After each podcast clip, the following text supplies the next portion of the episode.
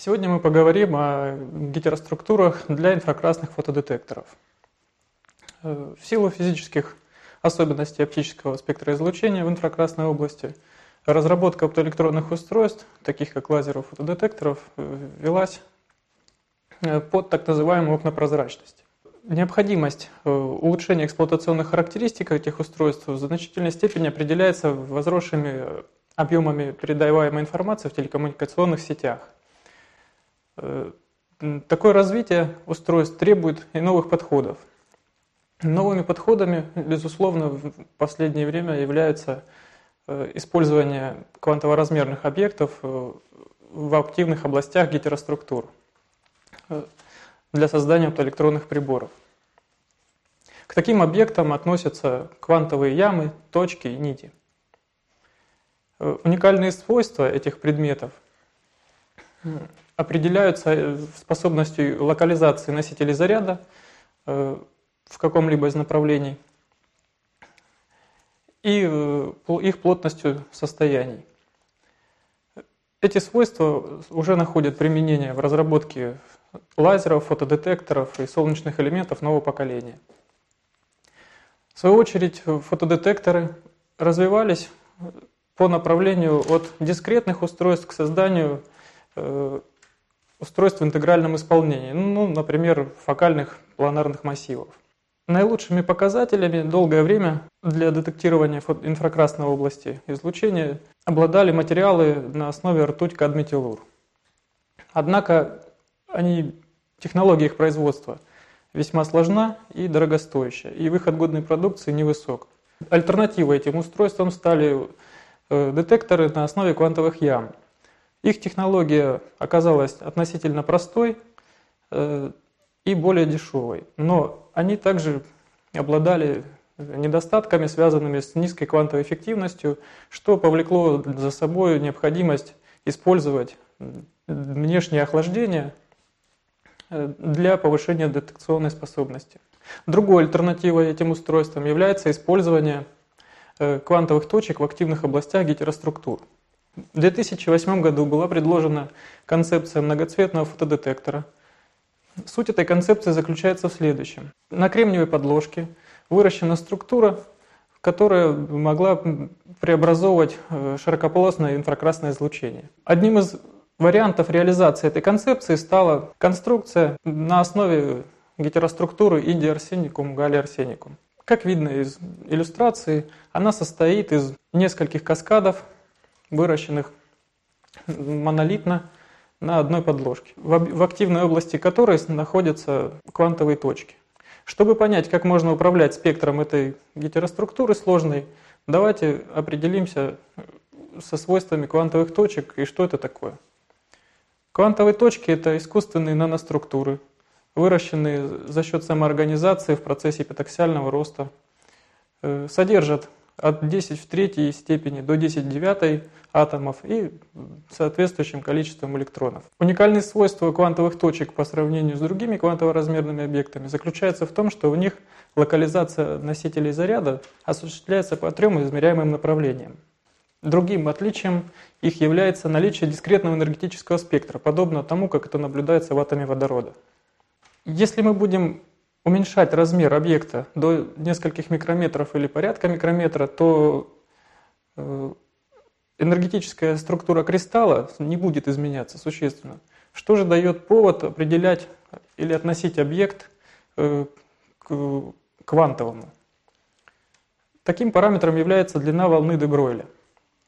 Если длина волны де Бройля э, в исследуемом объекте превышает размер этого объекта, либо сопоставимо с ними, то такие объекты начинают проявлять квантово-механические свойства. Что это нам дает относительно гетероструктур инди-арсеникум, галли-арсеникум? Это накладывает ограничения на размер квантовых точек арсенида инди. Нижний предел этого размера обусловлен хотя бы наличием одного энергетического уровня в потенциальной яме образованной квантовой точки. И он составляет порядка 4 нанометров. Верхний предел размеров квантовой точки обусловлен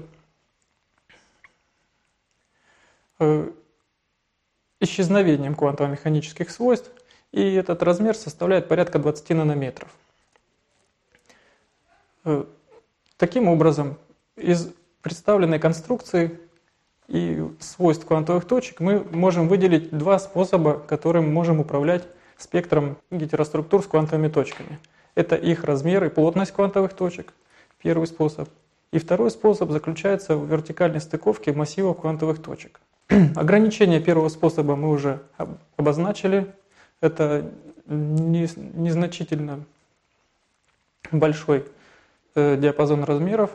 Второй способ представляется несколько более перспективным, поскольку уже при наличии трех э, слоев квантовых точек спектр излучения может быть смещен более чем на 100 миллиэлектрон-вольт в инфракрасной части спектра. Э, технологическая особенность и проблемой при выращивании таких структур э, является наличие механических напряжений, возникающих в процессе роста многослойных массивов квантовых точек. Э, знак механических напряжений будет влиять на то, сместиться в длинноволновую область спектр поглощения, либо в более коротковолновую часть. И